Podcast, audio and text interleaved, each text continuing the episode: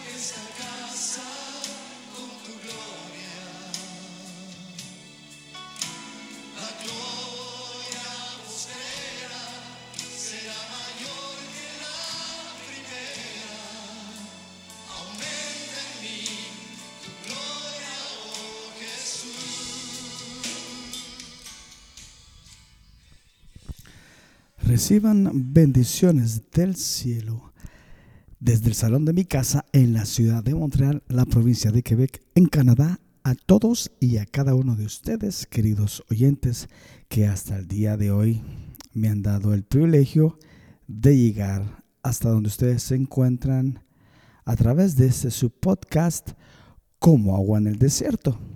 Podcast esperando siempre que sea de bendición para cada uno de ustedes.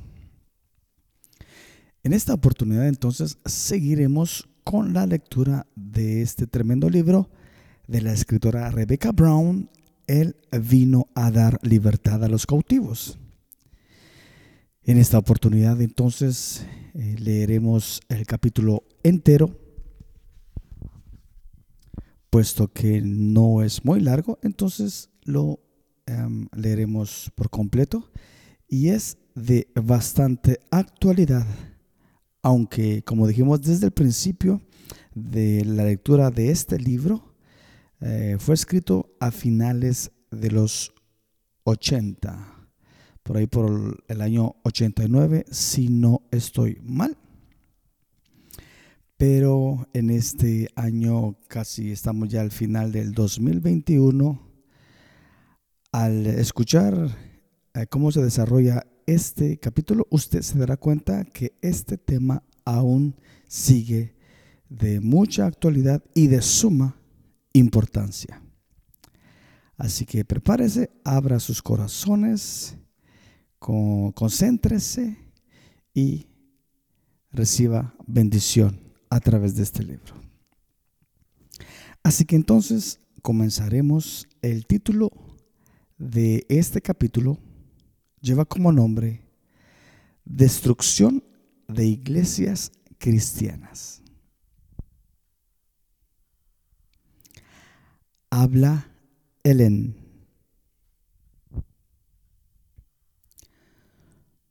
Durante mis años en la hermandad me adiestraron cuidadosamente y yo a mi vez adiestré a otros en cuanto a cómo infiltrar y destruir las diferentes iglesias cristianas.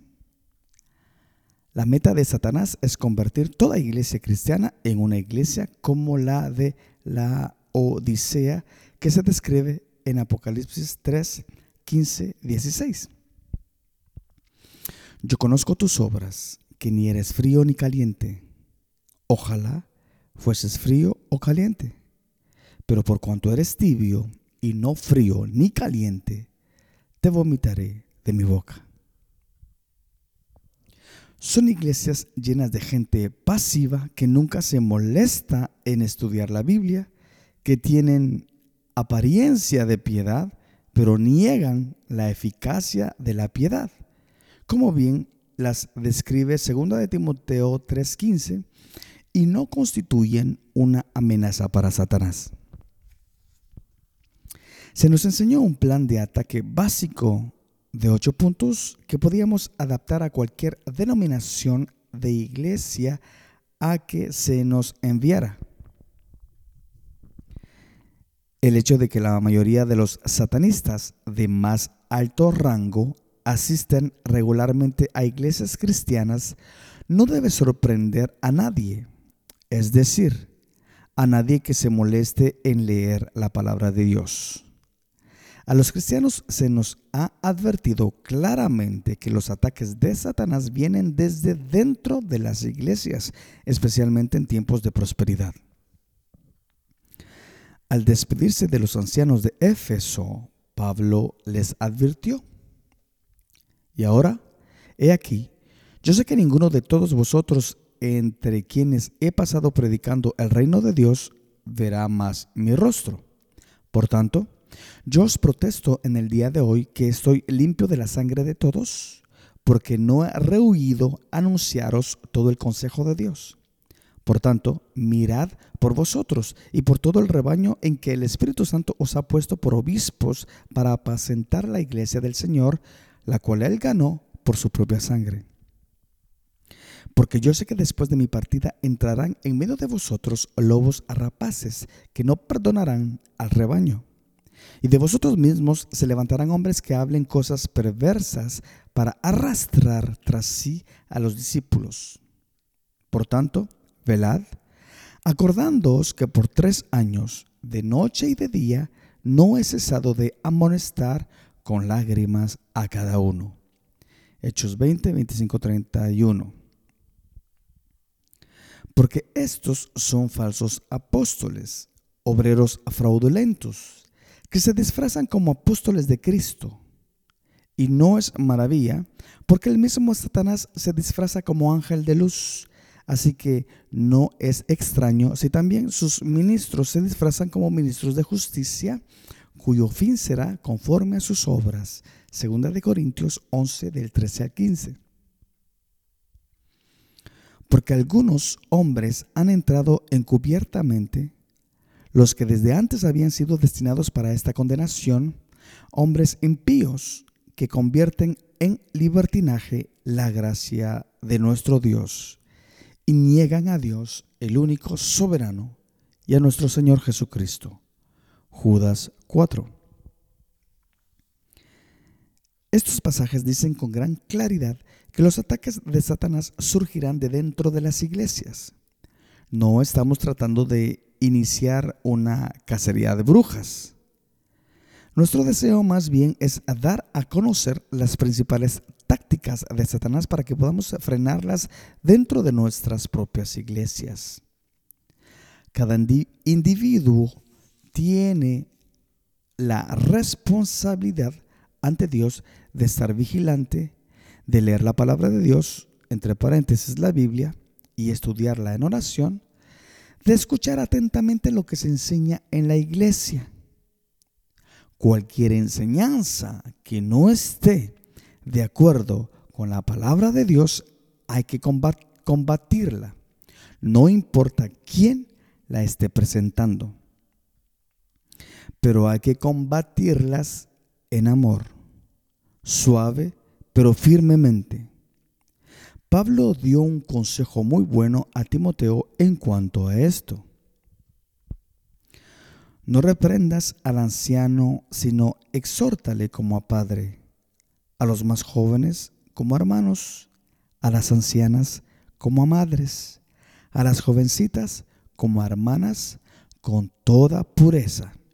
Primera de Timoteo 5:1. El verbo exhortar implica ardor, súplica. Es implorar con respeto. Nunca olvidemos que Jesús los ama y murió por ellos tanto como por nosotros.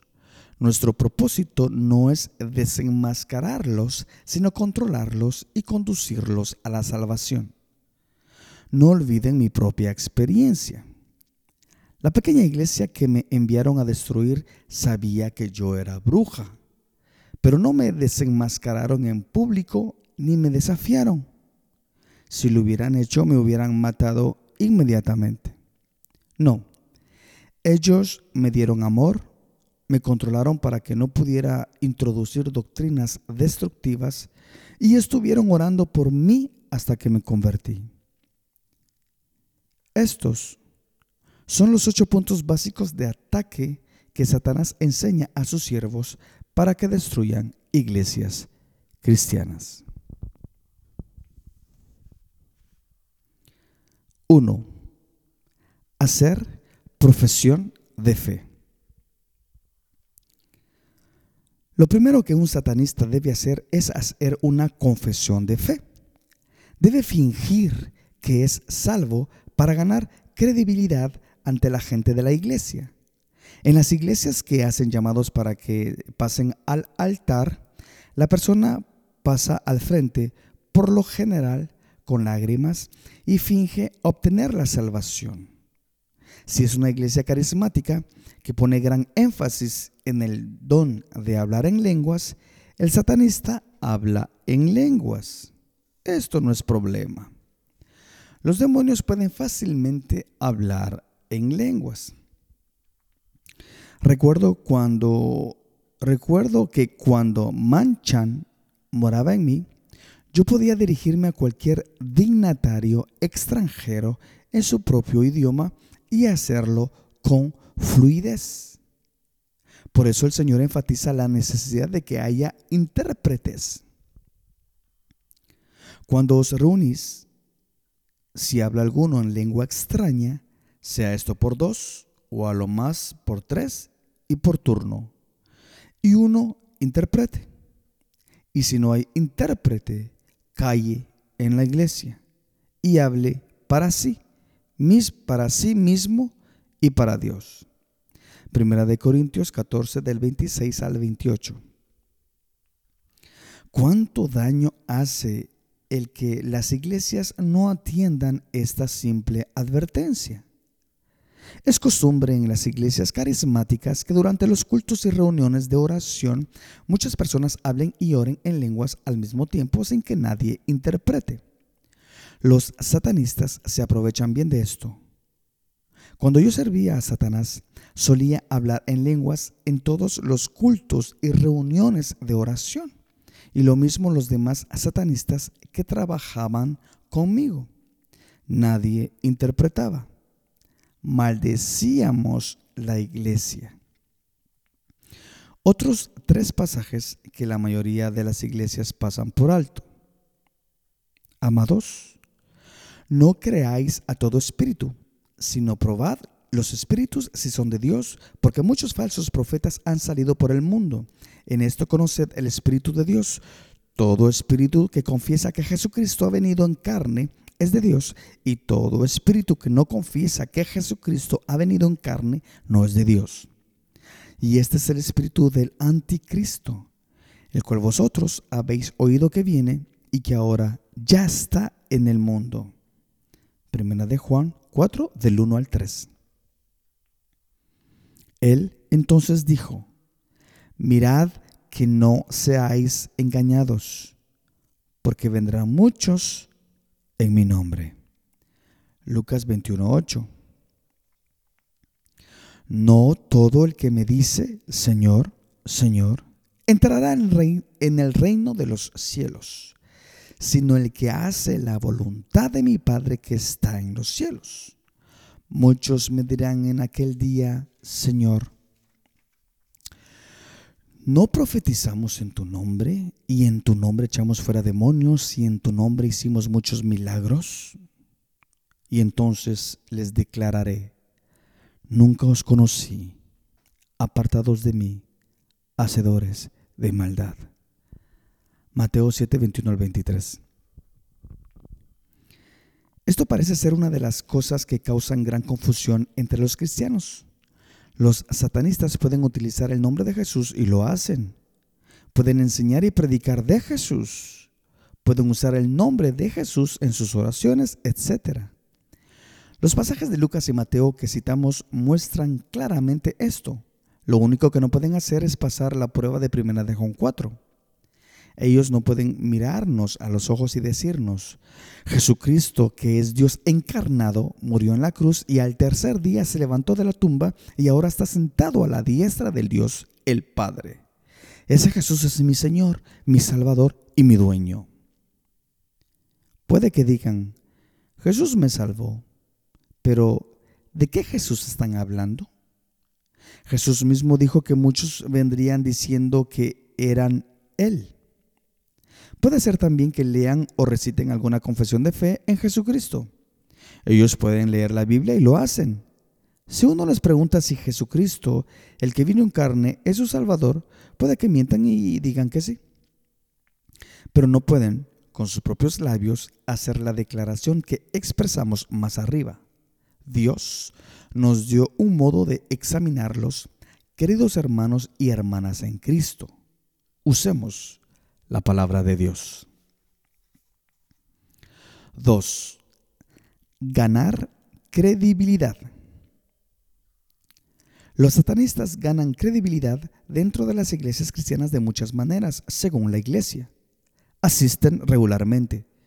Siempre se puede contar con ellos para que ayuden en cualquier proyecto.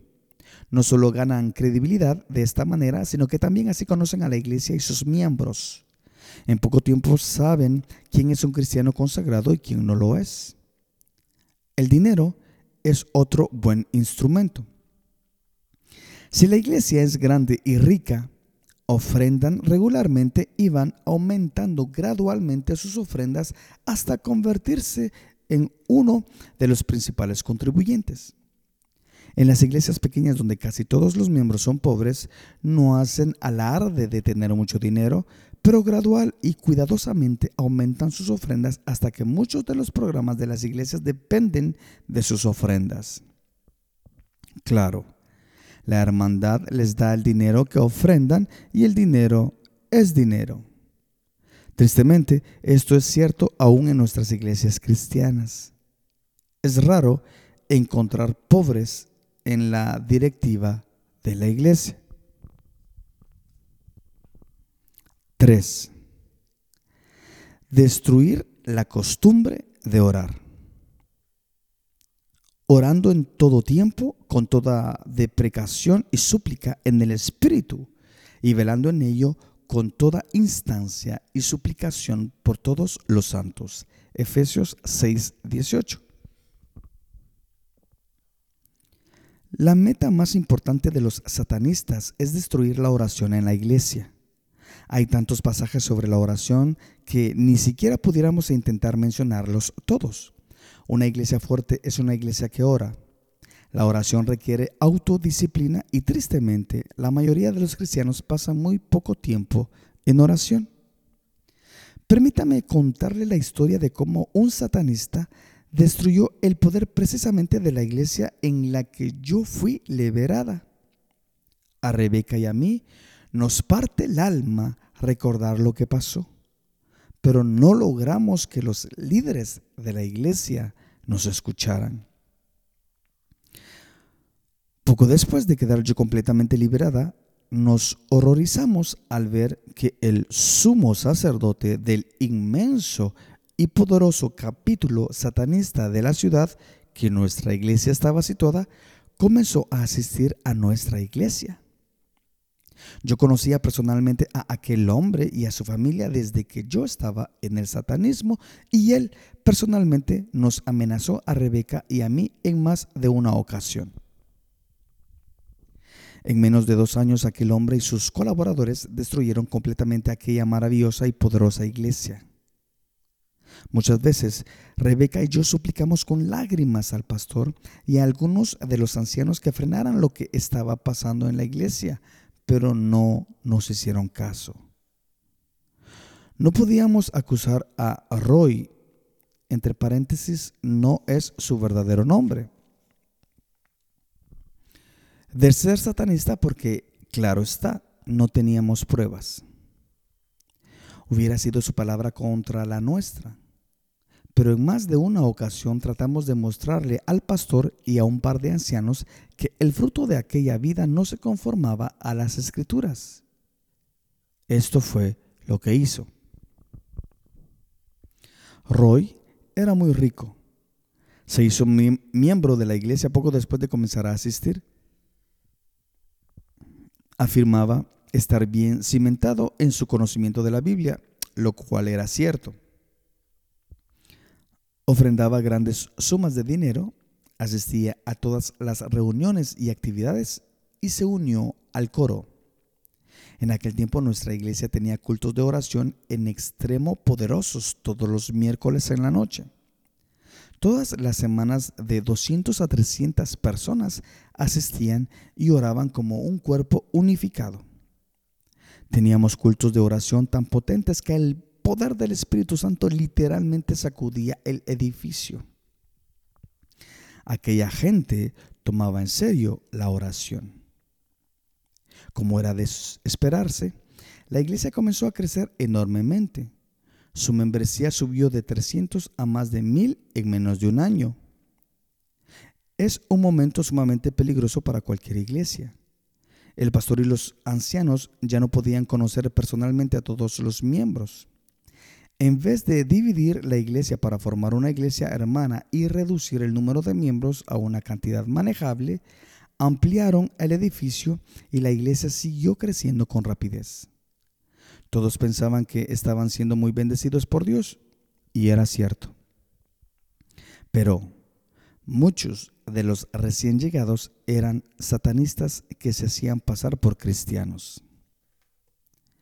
No habían pasado seis meses de haberse unido a la iglesia cuando Roy pasó al frente y le dijo a la iglesia que Dios había puesto en su corazón una gran carga por los Estados Unidos dijo que Dios quería que los hombres de la iglesia vinieran un mediodía a la semana a pasar una hora en oración por el país. Estaba dispuesto a dirigir tal grupo. Todos pensaron que era maravilloso y Roy adquirió relevancia en la iglesia. Un par de meses más y lo hicieron anciano. Y poco después lo eligieron miembro de la junta de directores.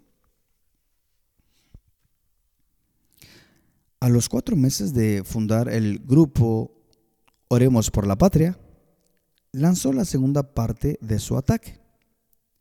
Junto con su esposa y otros 20 miembros del coro le dijeron en medio de lágrimas al director del coro que no podían seguir en el coro porque les estaba robando demasiado tiempo del que tenían que pasar con sus familias afirmaron que les era demasiado asistir al culto de oración nocturno de los miércoles y luego ir a los ensayos del coro.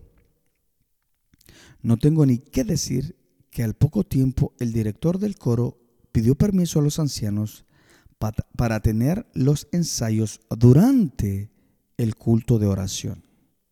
Claro, orarían por su cuenta antes del ensayo. Los ancianos estuvieron de acuerdo y los 20 miembros volvieron al coro. El primer ataque había sido un éxito. Como el coro era grande, una buena parte de los miembros de la iglesia dejaron de orar y de beneficiarse de aquellos poderosos cultos de oración. La mayoría de los miembros de la iglesia comenzaron a preguntarse si el culto de oración de veras era de tanta importancia. Como al mes de la victoria con el coro, Roy lanzó otro ataque en una reunión de ancianos y miembros de la directiva. Les dijo que dado el rápido crecimiento de la iglesia, no se estaba dedicando suficiente tiempo en enseñar a la gente a crecer en el Señor y hablar del Evangelio. Dijo que la escuela dominical no podía hacer ese trabajo. Señaló también que la gente ya no se conocía entre sí como cuando la iglesia era pequeña. Todo lo que decía era válido, pero su solución al problema era suspender el culto de oración grande y dividirse en pequeños grupos de discipulado, donde pudieran ser enseñados individualmente a crecer y evangelizar y donde a la vez se conocerían mejor. El pastor, los ancianos de la junta de directores se tragaron el anzuelo, el hilo y la plomada. La reunión de oración fue desmantelada y se formaron pequeños grupos de discípulos. Por supuesto, encargaron a Roy la formación de los grupos. Las personas que escogió para que los dirigieran eran casi todas satanistas. La oración y el poder de la iglesia fue destruido.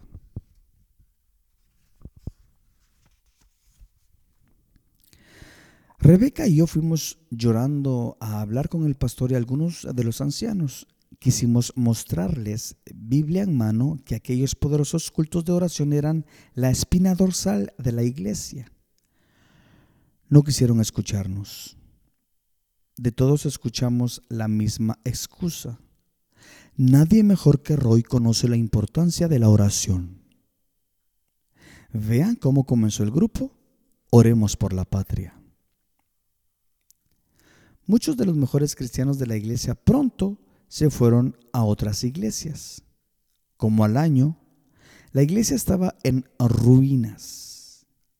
El pastor se desalentó y renunció.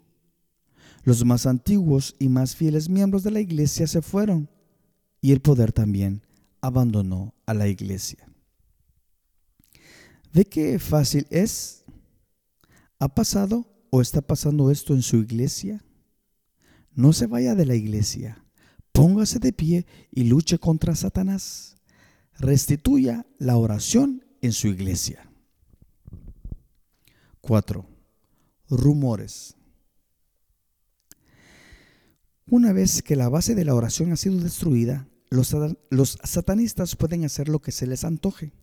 Una de las cosas más fáciles es echar a correr rumores. El chisme es un instrumento de primera para Satanás. Poca gente tiene fortaleza para pasar por alto un rumor que ha escuchado. Los satanistas pueden destruir con facilidad la credibilidad del pastor y de los verdaderos cristianos en una iglesia valiéndose de rumores. Exhortamos a todos los líderes de iglesia a que tengan mucho cuidado. Nunca vayan solos a la casa de un miembro del sexo opuesto a ayudar o a aconsejar. Pueden enredarlo fácilmente.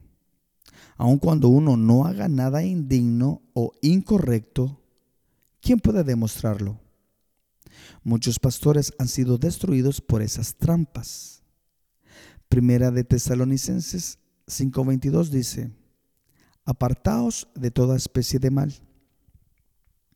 Los cristianos harían bien en seguir fielmente lo que dice ese pasaje. 5. Enseñar y tergiversar doctrinas. A los satanistas les encanta enseñar en las iglesias. Como maestros pueden hacer un tremendo daño. ¿Sabe usted realmente cómo anda con el Señor su maestro de escuela dominical? ¿Sabe bien lo que está enseñando a sus hijos o a los demás? Durante varios años fui maestra de escuela dominical en una iglesia bíblica carismática de mi pueblo y dirigía e instruía al coro de jóvenes, al mismo tiempo que servía a Satanás. Sufro al pensar en las muchas vidas jóvenes que destruí reclutándolas para el satanismo en esas clases y los muchos otros cuyo tiempo malgasté al no enseñarles el verdadero evangelio de Jesucristo. No se deje engañar. Muchos pastores de iglesias grandes y ricas de nuestro país son satanistas. Su influencia es grande y se salen con la suya porque los cristianos son demasiado perezosos para estudiar la Biblia y comprobar lo que les están enseñando. Estas son las tres áreas básicas que los satanistas más enseñan. A. La oración.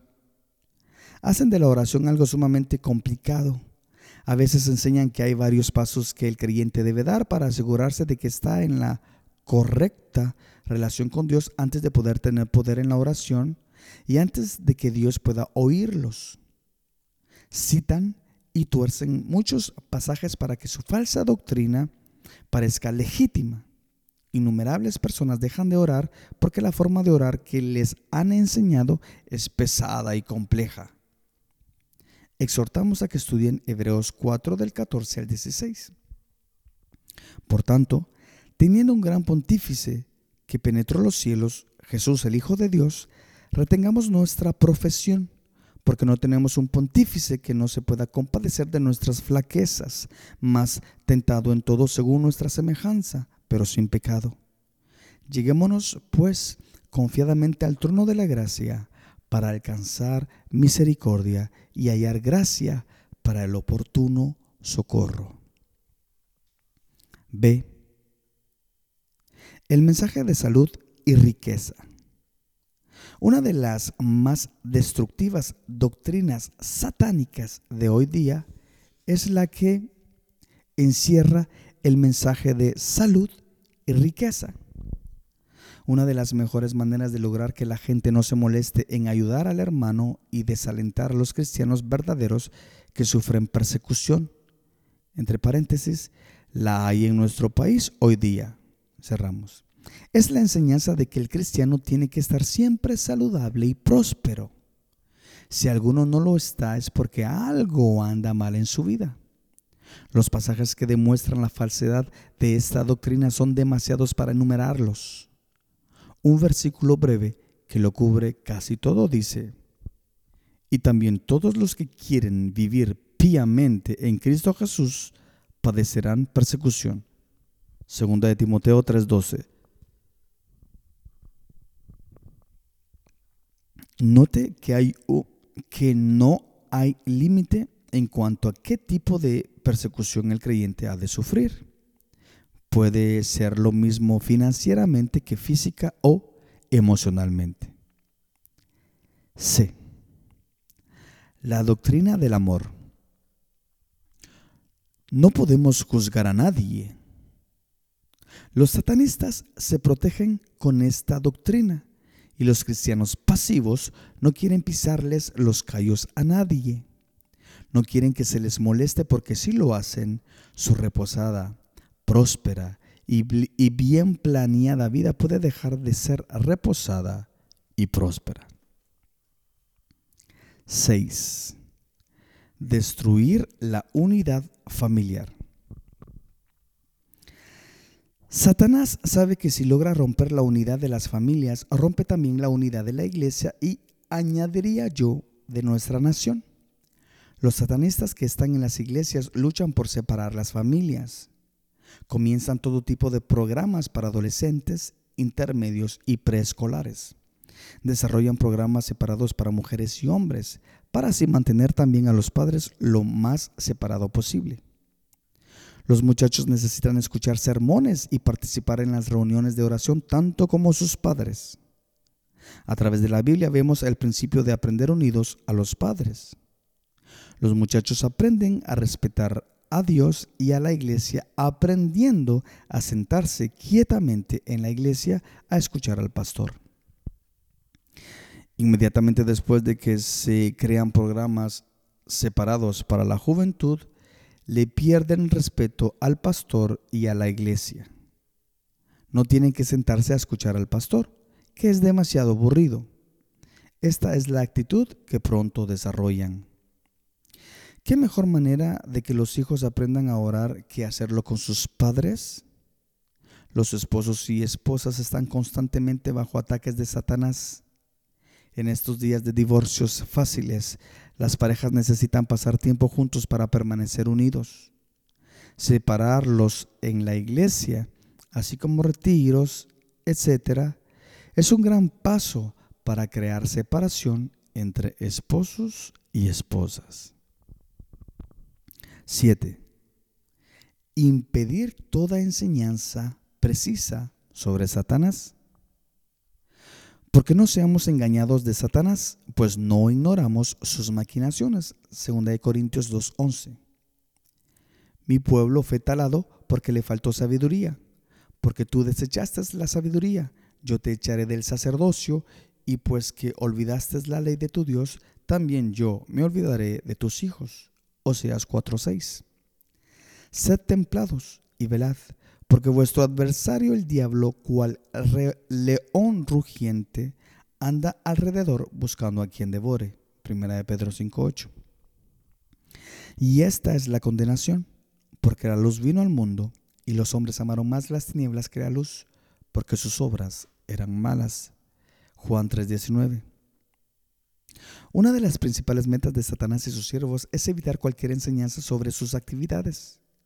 Mientras la gente permanezca ignorante en cuanto a Satanás, éste relativamente no tiene problemas en cuanto a hacer lo que le plazca. A los satanistas se les ordena siempre impedir cualquier enseñanza sobre Satanás en las iglesias a que asisten. Las excusas son muchas. Dicen que cualquier enseñanza sobre Satanás lo glorifica, que aparte del Señor, la mente de la gente, que tienta a la gente a volverse a Satanás, etcétera, etcétera, etcétera. La palabra de Dios enseña con gran claridad mucho sobre Satanás y nos advierte que si no nos percatamos de nuestro enemigo, tomará ventaja sobre nosotros. Un simple conjuro de un satanista asigna un demonio a cada persona que asiste a la iglesia en la que él participa. El propósito del demonio es estar de guardia y en el momento en que alguien dice algo de Satanás, pone en la mente de la persona el pensamiento que no debería estar oyendo hablar de Satanás. Cuidado. Los que más alto hablan en contra de que se enseñe de Satanás y sus tácticas quizás sean satanistas. 8. Lanzar ataques de brujería contra los principales miembros de la iglesia. Esta es otra razón por la que orar es tan importante. Cualquier pastor, líder o miembro de iglesia que realmente esté tomando una posición junto al Señor y en contra de Satanás va a ser víctima de tremendos, de tremendos ataques de brujería. Serán afligidos con toda suerte de enfermedades físicas, dificultad en concentrarse, confusión, fatiga, dificultad al orar, etc. Los miembros deben mantenerse continuamente en oración e intercesión por los líderes de su iglesia. Cuando se pierde la base de la oración, el pastor y los líderes tienen que enfrentarse solos estos ataques. A veces son vencidos. Por eso en el final de casi todas sus cartas, Pablo pide a sus hermanos cristianos que oren por él. El increíble número de iglesias sin poder y muertas en nuestro país son un testimonio del éxito que está teniendo Satanás con sus bien elaboradas tácticas. Oramos que cada cristiano que lea estas palabras vaya al Señor en oración y le pida que los dirija en cuanto a cómo luchar contra los ataques dentro de nuestras iglesias. Bueno, aquí hemos llegado al final de este tremendo capítulo. Como se los mencioné al principio, este capítulo es de mucha actualidad.